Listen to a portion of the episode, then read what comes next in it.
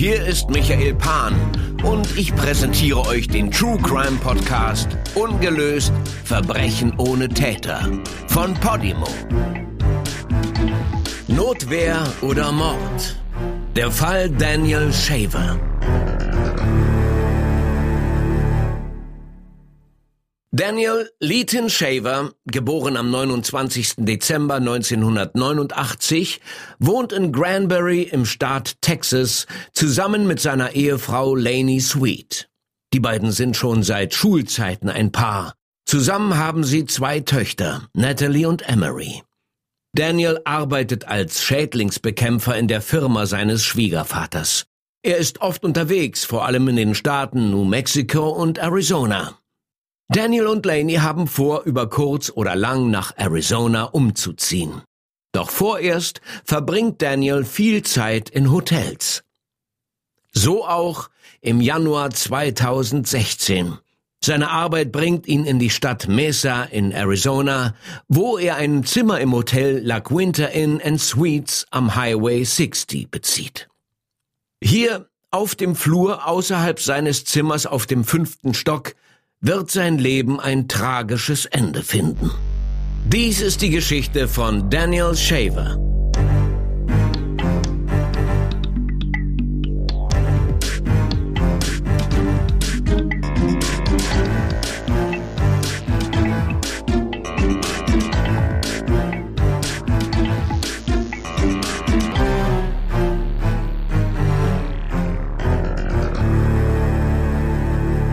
Den Abend des 18. Januar 2016 verbringt Daniel Shaver im Hotel.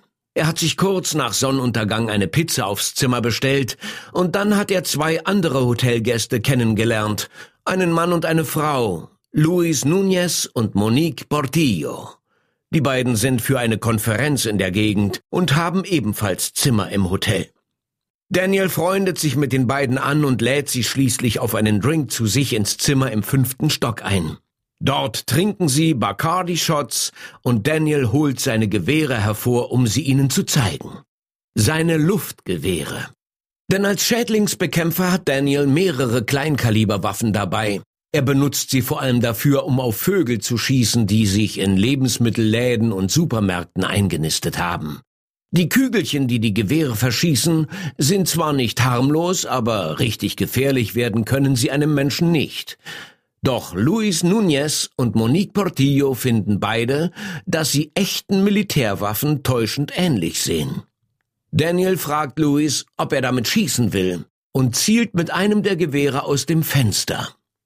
Luis sagt, das sei eine dumme Idee und fängt an, sich Sorgen zu machen.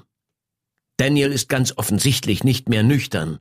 Monique stimmt Louis zu und sagt Daniel, er solle vom Fenster wegkommen. Sie erinnert sich später, sie hätte noch gesagt, die Leute kommen sonst auf falsche Gedanken. Die drei ahnen nicht, dass es dafür längst zu spät ist.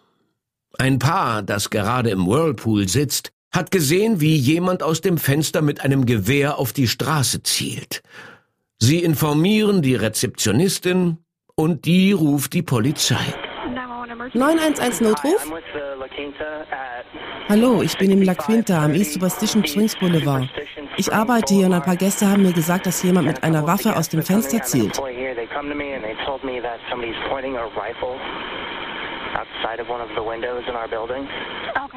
Okay, ist die Adresse in Mesa? Ja. Wissen Sie, worauf er zielt? Wir sind nicht sicher. Sie sagen im vierten Stock. Okay, ist jemand verletzt? Niemand ist verletzt. Nein, die Leute sind verängstigt. Okay, welche Zimmernummer? Wir glauben 502. Was ist der Name? Ich muss erst nachsehen, um sicher zu sein.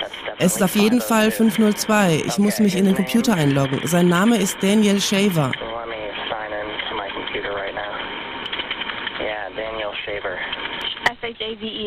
S-H-A-V-E-R? Ja. Haben Sie ein Geburtsdatum? Nein. Haben Sie ihn gesehen? Ja, ich habe ihn heute gesehen. Ist er weiß, schwarz, hispanisch oder indianisch? Er ist weiß, weißer Mann mit rötlichen Haaren. Okay, einen Moment. Die Beamten fragen, wo im Gebäude Zimmer 502 ist. Ist es auf der Nord- oder der Südseite? Auf der Südseite, am östlichen Ende. Okay, wie alt ist er ungefähr? Ich würde sagen um die 30. Können Sie die Beamten sehen? Ja, kann ich. Okay, dann lege ich jetzt auf. Danke. Okay, and you said he's a white male. About how old did you say he is? I'd put him in his late 20s and early 30s. Do you see the officers there? In the area? Yes, I definitely do. Okay. Were you just speaking with an officer, sir? Yeah, I just was. Okay, I'll let you go then. Thank you. Letitia Jimenez arbeitet an der Rezeption des La Quinta Inn in Suites. Sie hat gerade Dienst, als das besorgte Paar zur Rezeption kommt. Letitia folgt den beiden nach draußen. Sie erkennt das Zimmer, auf das sie zeigen, und sie weiß, wem es gehört, weil sie vor ein paar Stunden die Pizzalieferung für Daniel entgegengenommen hat. Letitia geht nach oben in den fünften Stock, um nachzusehen, ob alles in Ordnung ist. Sie erinnert sich später, dass die beiden Männer im Zimmer ein Gewehr in der Hand hielten. Es hätte so ausgesehen, als würde es einer von ihnen an den anderen verkaufen. Kurze Zeit später verlässt Luis Nunez Daniels Zimmer. Er geht aber nicht zurück auf sein eigenes, sondern beschließt, vor dem ins Bett gehen noch etwas durch die Gegend zu fahren. Wenig später ist auch Monique Portillo müde und will schlafen gehen. Sie ist kurz davor aufzubrechen, als das Telefon in Daniels Zimmer klingelt. Am anderen Ende ist ein Polizist, der Daniel sagt, er und alle anderen Personen, die sich im Zimmer befinden, sollen langsam herauskommen. Daniel und Monique gehen nach draußen. Dort werden sie von sechs schwer bewaffneten Beamten erwartet, die ein Stück den Flur hinunterstehen und mit Sturmgewehren auf sie zielen. In den nächsten Minuten wird Daniel und Monique mehrmals gesagt, dass die Polizisten auf sie schießen werden, wenn sie ihren Anweisungen nicht gehorchen. Die beiden kauern am Ende des Flurs am Boden, direkt vor Daniels Zimmertür. Die Beamten bleiben, wo sie sind, Sie wissen nicht, ob sich noch jemand im Zimmer befindet. Womöglich wartet jemand nur darauf, dass sie näher kommen. Die Sorge kann man nachvollziehen. Was aber als nächstes passiert, ist unbegreiflich. Die Polizisten schreien Anweisungen. Zuerst bellen sie Monique an, sie soll langsam näher kommen.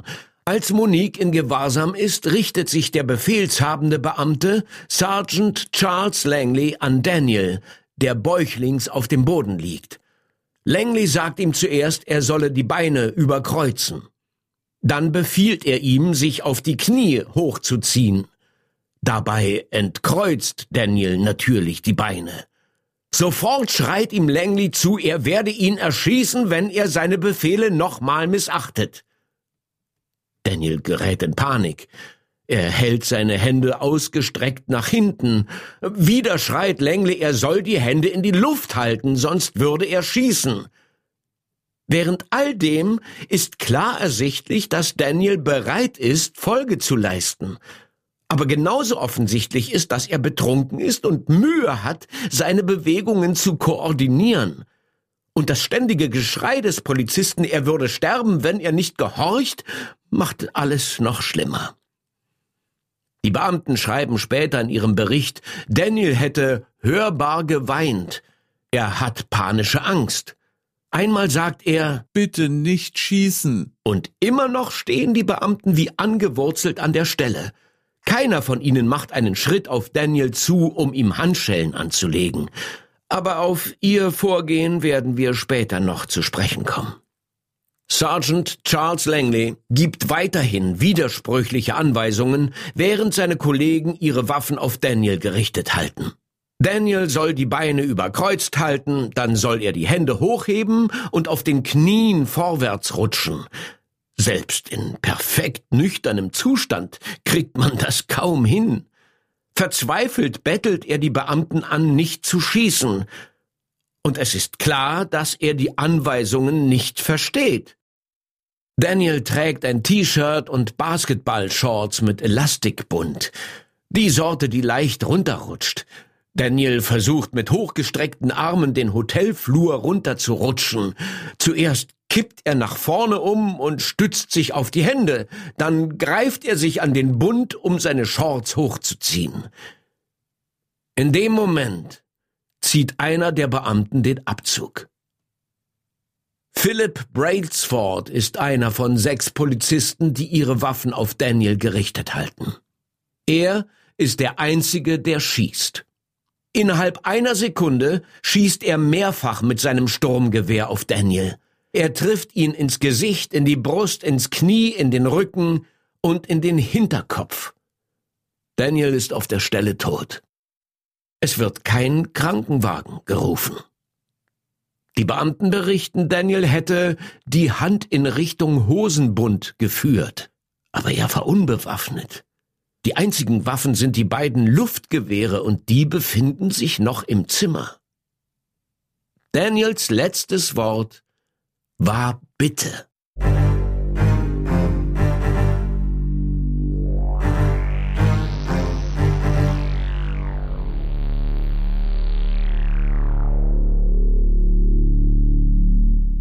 Die Untersuchung um die Erschießung von Daniel Shaver verläuft normal. So normal, wie Untersuchungen in Fällen von Polizeigewalt in Amerika eben ablaufen. Die einzige weitere Person, die bei dem Vorfall anwesend war, ist Monique Portillo. Sie wird nach draußen geführt, wo sie kurz von einer Polizistin befragt wird.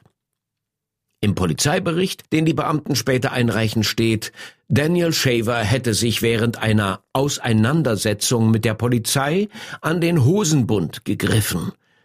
Somit ist es für die Behörden ein klarer Fall. Eine verdächtige und möglicherweise bewaffnete Person, die sich an den Hosenbund greift, ist eine tödliche Bedrohung für einen Polizisten. Das erlaubt es ihnen mit tödlicher Gewalt darauf zu reagieren.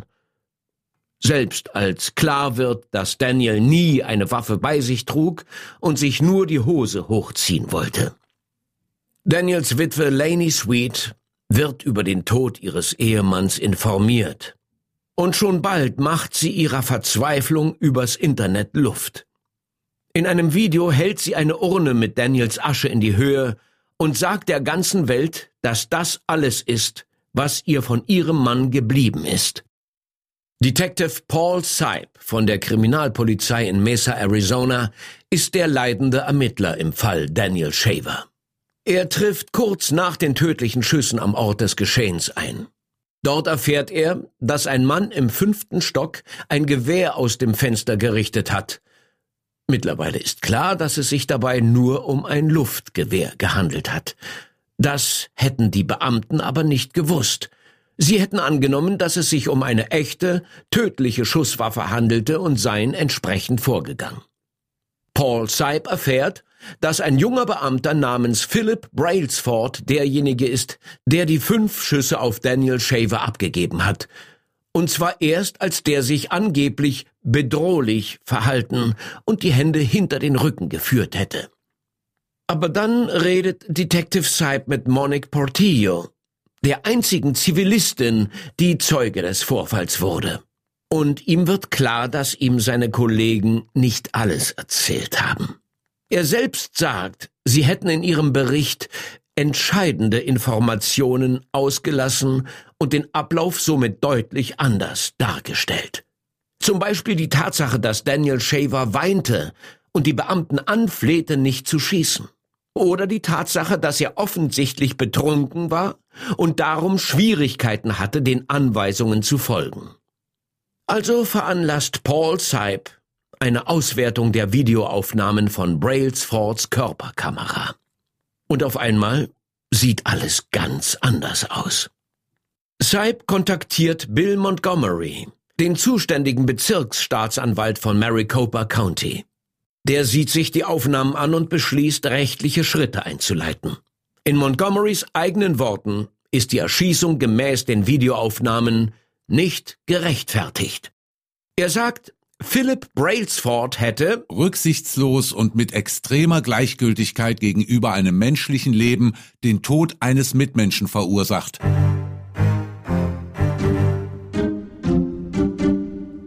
Philip Brailsford, der von seinen Kollegen bei seinem zweiten Vornamen Mitch gerufen wird, ist erst 25 Jahre alt. Bislang hat man ihm bei der Polizei in Mesa eine vielversprechende Karriere vorausgesagt. Schon sein Vater hat hier gedient. Philipp schloss 2009 die Mesa Desert Rye High School mit einem guten Notendurchschnitt ab. Danach war er zwei Jahre lang als mormonischer Missionar in Ecuador. Nach seiner Rückkehr meldete er sich für den Dienst bei der Nationalgarde und ließ sich für ein Studium einschreiben. Seine Leidenschaft aber war das Schauspiel. Philipps Fotos und Lebenslauf waren auf mehreren Theater- und Filmwebsites zu finden, aber seine Suche nach Arbeit als Schauspieler war erfolglos. Stattdessen bewarb er sich schließlich als Polizist und wurde von der Polizei in Mesa aufgenommen. Dort zeigt er bald großes Potenzial. Er führt die Statistik seiner Truppe in Verhaftungen und Verkehrskontrollen an. Einmal sagt er angeblich zu einem Vorgesetzten, er hätte sich vorgenommen, jeden Tag mindestens eine Person zu verhaften. Sein erklärtes Karriereziel ist es, in die Einheit zur Bekämpfung von Bandenkriminalität aufgenommen zu werden. Während seinen zwei Jahren als Polizeibeamter zeichnet sich Brailsford als hervorragender Schütze aus. Und er hat den Ruf, wenig zimperlich zu sein. Das wird ihm aber manchmal auch zum Verhängnis. 2015 wird eine Untersuchung eingeleitet, nachdem Brailsford einen Teenager während einer Festnahme hart zu Boden geworfen hat. Die Nachrichtenseite TMZ schafft es, an Handyaufnahmen von dem Vorfall zu kommen. Darauf ist zu sehen, wie Brailsford den Teenager von hinten in den Schwitzkasten nimmt und ihn mit voller Wucht auf den Boden schleudert. Später redet er beruhigend auf den Teenager und seine Freunde ein, während er ihn an seinen Handschellen festhält. Das T-Shirt des Jungen ist völlig zerfetzt. Gegen Brailsford und drei weitere Beamte wird intern wegen unangebrachter Gewaltanwendung ermittelt, aber der Vorwurf wird fallen gelassen. Dieser Vorfall ist das einzige Mal, dass Brailsford in der Öffentlichkeit negativ auffällt. Zumindest bis die Erschießung von Daniel Shaver landesweite Schlagzeilen macht. Zu der Zeit, im Januar 2016, ist Brailsford seit etwa zwei Jahren im Dienst. Im März, zwei Monate später, wird er wegen Mordes mit bedingtem Vorsatz angeklagt. Er bleibt aber auf freiem Fuß. Bei seiner Gerichtsvorladung plädiert er auf nicht schuldig, Falls ihn die Jury schuldig spricht, drohen ihm bis zu 25 Jahre Gefängnis. Dazu käme eine weitere, separate Strafe wegen fahrlässiger Tötung. Am 21. März 2016 wird Brailsford aus dem Polizeidienst entlassen.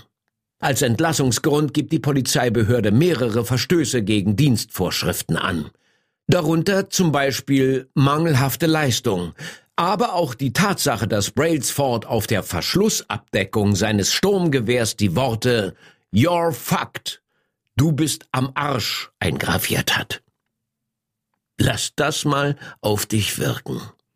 Der Polizist, der Daniel Shaver erschossen hat, hat auf seiner Dienstwaffe die Worte Du bist am Arsch eingraviert. Leider wird diese Information sowie andere wichtige Details dem geschworenen Gericht vorenthalten. Bei einer Kautionsanhörung fleht Daniels Witwe Laney Sweet den Richter an, Brailsford zumindest auf Kaution zu setzen. Das Gericht soll dem Leben ihres Ehemannes endlich den Wert zusprechen, den es hatte. Der Mann, der für seinen Tod verantwortlich ist, soll sich nicht seiner Verantwortung entziehen. Die Verhandlung wird zuerst auf Februar 2017 angesetzt. Aber es sind mehrere Anhörungen nötig, um die Aufnahmen von Brailsford Körperkamera auszuwerten. Das wichtigste Beweisstück in diesem Prozess. Laney Sweet und ihr Anwalt verlangen, dass die Aufnahmen freigegeben werden. Wenn nicht für die Öffentlichkeit, dann wenigstens für sie und die Geschworenen. Zu dem Zeitpunkt sind die Aufnahmen, die die letzten Augenblicke im Leben ihres Mannes für immer festgehalten haben, noch immer unter Verschluss. Die Polizei willigt ein, solange sie sich verpflichtet, den Inhalt nicht mit der Presse zu besprechen. Laney Sweet ist einverstanden. Insgeheim nimmt sie eines der Gespräche auf, die sie mit Polizeiverantwortlichen führt. Aus rechtlichen Gründen können wir die Aufnahme nicht abspielen. Im Mai 2017 wird im Vorfeld der Verhandlung ein Ausschnitt aus der Bodycam-Aufnahme freigegeben. Aber große Teile des Zwischenfalls fehlen. Darunter auch der Moment, in dem die Schüsse fallen. Die Strafverfolgung und die Verteidigung sind sich einig, dass damit Philip Railsfords Recht auf eine faire Verhandlung gewahrt werden soll. Ein Recht, das Daniel Shaver nie bekam, als er auf dem Flur eines Hotels niedergeschossen wurde. Während der ganzen Verhandlung bekommt das Geschworenengericht nie die ganze Aufnahme der Erschießung von Daniel Schaefer zu sehen. Genau wie die hässlichen Worte auf Brailsfords Waffe werden den Geschworenen große Teile der Aufnahme vorenthalten. Die Gerichtsverhandlung beginnt am 23. Oktober 2017. Zuerst befragen Staatsanwaltschaft und Verteidigung 34 Zeugen, darunter Monique Portillo, die Frau, die zusammen mit Daniel Shaver auf dem Flur war. Für die Staatsanwaltschaft ist es ein extrem schwieriger Fall.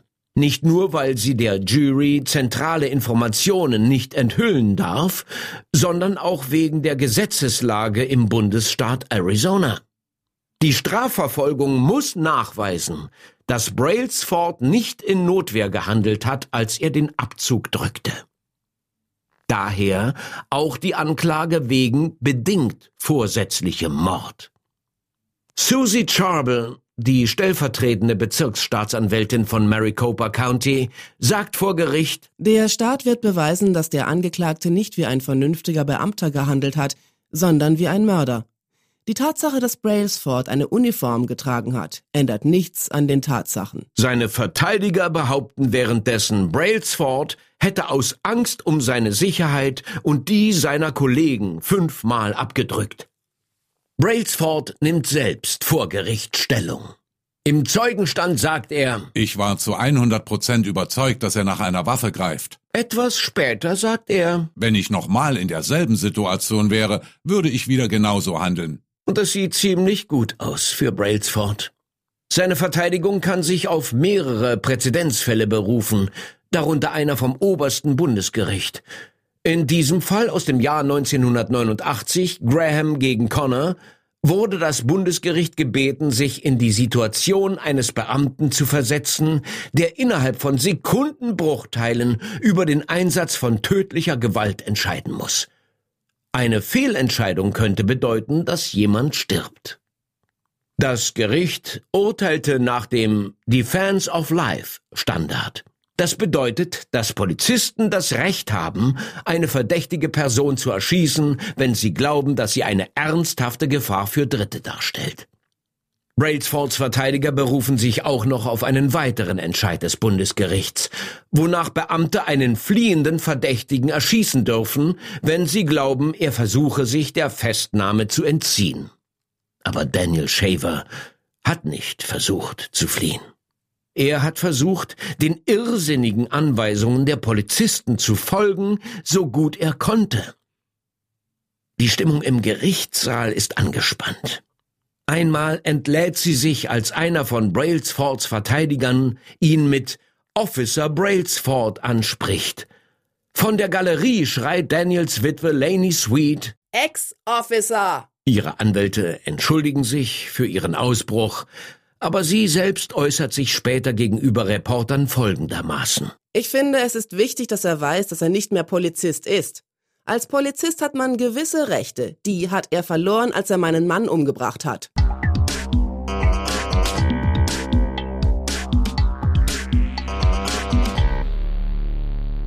Am 7. Dezember 2017, nach einer zum Teil heiß umstrittenen und sechs Wochen langen Verhandlung, zieht sich das Geschworenengericht zurück, um über Schuld oder Unschuld zu entscheiden.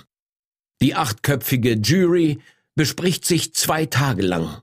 Dann ist sie bereit, ihr Urteil zu verkünden. Philip Brailsford wird im Sinne der Anklage als nicht schuldig befunden. Alle Anklagepunkte gegen ihn werden fallen gelassen und er verlässt den Gerichtssaal als freier Mann.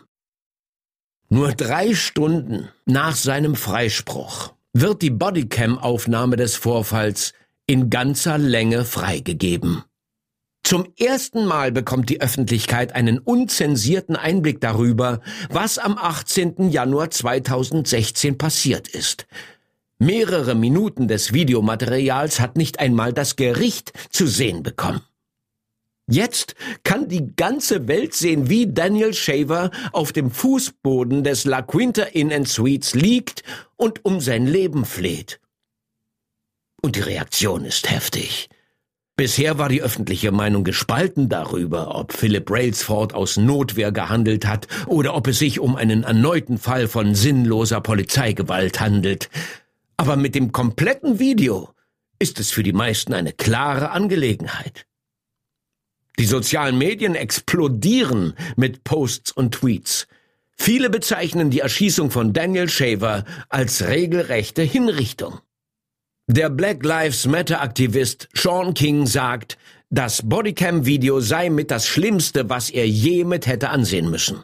Auf Facebook schreibt er, Wenn man dieses schreckliche Video sieht, muss man sich fragen, warum der Polizist nicht verurteilt wurde. Omar Badar vom Arabisch-Amerikanischen Institut schreibt auf Twitter, Dies ist eines der schrecklichsten Dinge, die ich je gesehen habe. Nicht wegen der Brutalität der Erschießung, sondern wegen des Sadismus des Beamten, der einen fügsamen Mann genüsslich erniedrigt und dann umbringt. Der Radiomoderator Joe Rogan bezeichnet den Fall in seiner Show als Mord. Und Tausende von Menschen jeglicher Couleur stimmen ihm zu. Das Video wird in kurzer Zeit Millionenmal angeklickt und geteilt. Nationale Nachrichtensender zeigen Ausschnitte davon. In Mesa, Arizona, wo sich der Vorfall ereignet hat, gehen die Leute auf die Straße, um gegen das Gerichtsurteil zu protestieren. Unter ihnen ist auch Scott Cifranca, ein ehemaliger Polizeibeamter aus Mesa.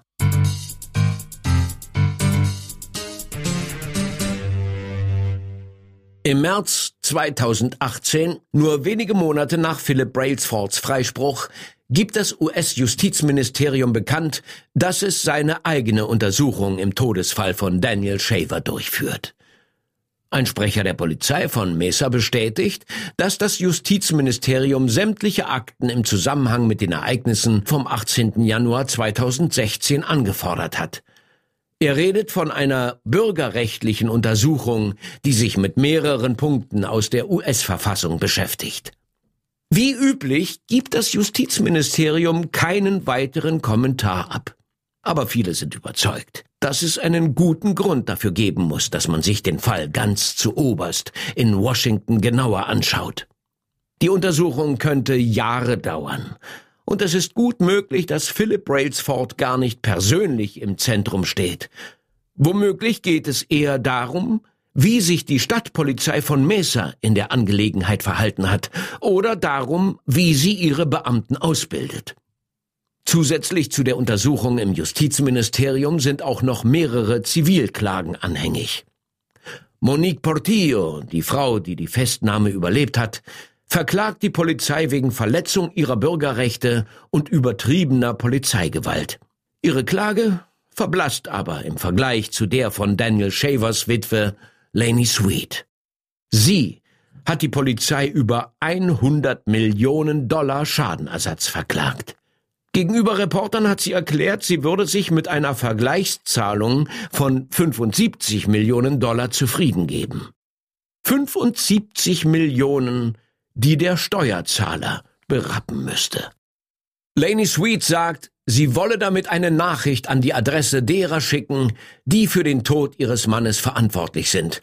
Vielleicht hätte deren Tat keine strafrechtlichen Konsequenzen, aber sie würden damit ihrem Arbeitgeber eine schwere Bürde aufladen.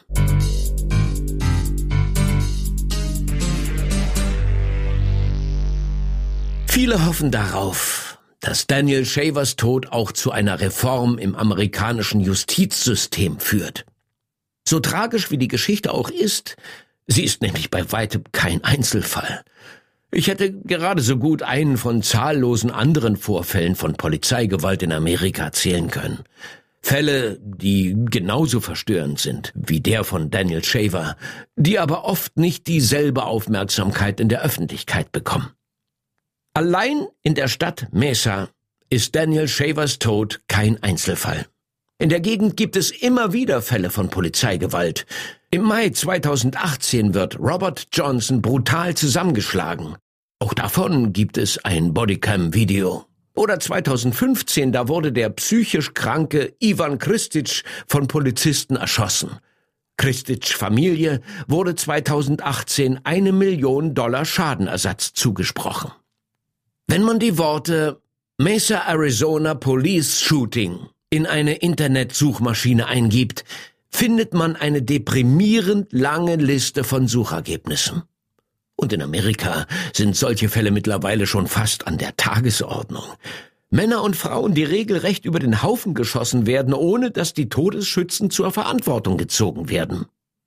Äh, äh, ich will hier nicht sagen, Polizisten hätten einen einfachen Job. Aber es gibt zahlreiche andere Jobs, die mindestens genauso gefährlich sind. Statistiken dazu gibt es zur Genüge. Aber nirgendwo scheint die Messlatte für Gewalt so niedrig zu liegen, wie bei genau den Menschen, die für die Sicherheit ihrer Gemeinschaft verantwortlich sein sollten. Wo soll man die Grenze ziehen? Das ist wohl eine politische Frage, und die Politiker in Amerika scheinen keine große Lust zu haben, sie zu beantworten. Bis dahin werden wir weiterhin von Fällen lesen und hören wie dem von Daniel Shaver. Menschen, die grundlos sterben müssen. Angehörige, die vergebens auf Gerechtigkeit warten. Und wozu das alles? Wenn du es dir zutrauen magst, dann schau dir im Netz das Video von Daniel Shavers Erschießung an. Und du wirst sehen, dass der Mann für niemanden eine Gefahr darstellte. Er gibt sich alle Mühe, völlig widersprüchlichen Anweisungen zu folgen, die schlicht und einfach keinen Sinn ergeben. Praktisch alle, die sich die Aufnahme angesehen haben, sind sich einig, dass die Beamten falsch gehandelt haben und dass sie nicht dafür gewappnet scheinen, ihren Job zu erledigen. Sie schreien Daniel an, ohne ihm überhaupt Zeit zu geben, zu antworten oder ihren dämlichen Forderungen nachzukommen. Anstatt die Lage zu beruhigen, drohen sie ihm ständig damit, ihn abzuknallen und versetzen ihn in totale Panik. Sie sagen ihm, er solle mit den Händen hinter dem Rücken vorwärts kriechen. Dann soll er die Hände in die Höhe strecken und sich mit überkreuzten Beinen auf die Knie hochheben. Und immer wieder sagen sie ihm, wenn er einen Fehler macht, würden sie ihn erschießen. Ist das, was man von einem Freund und Helfer erwartet? Von den Leuten, denen wir unser Leben anvertrauen? Im Bundesstaat Arizona ist es erlaubt, offen eine Waffe zu tragen. Die Polizei wurde gerufen, weil jemand gesehen hat, wie Daniel mit einem Gewehr aus dem Fenster gezielt hat. Das ist natürlich verständlich. Aber selbst wenn er eine Waffe bei sich getragen hätte, als er auf dem Fußboden lag, wäre das rechtlich gesehen völlig in Ordnung. Es gibt nichts, wo man sagen könnte, hätte er bloß dies oder das nicht getan, dann wäre er noch am Leben. Er war betrunken in seinem Hotelzimmer. Er hat niemandem etwas angetan, er hat niemandem gedroht und er kam mit erhobenen Händen aus dem Zimmer raus. Er hat versucht, den Polizisten zu gehorchen. Und dann? Dann hat Philip Brailsford fünfmal auf ihn geschossen, weil er sich die Hose hochziehen wollte. Bis heute bleibt die einzige Konsequenz aus der Erschießung von Daniel Shaver, dass Philip Brailsford entlassen wurde. Ein Geschworenengericht hat ihn im Rahmen eines strafrechtlichen Verfahrens als nicht schuldig befunden, und diese Entscheidung müssen wir akzeptieren. Aber für mich ist dieser Fall Symptom eines viel größeren Problems. Für die Polizei in den USA gelten anscheinend nicht dieselben Regeln wie zum Beispiel für das US-Militär das viel strengeren Richtlinien unterworfen ist. Nein, hier scheint die Einstellung erst schießen, dann fragen leider weit verbreitet zu sein. Für Daniels Angehörige und für die amerikanische Gesellschaft wünsche ich mir, dass der Fall Daniel Shaver doch noch ein anderes Ende nimmt, auch wenn es momentan nicht so aussieht. Bis dahin bleibt Daniels Tod für mich ungelöst.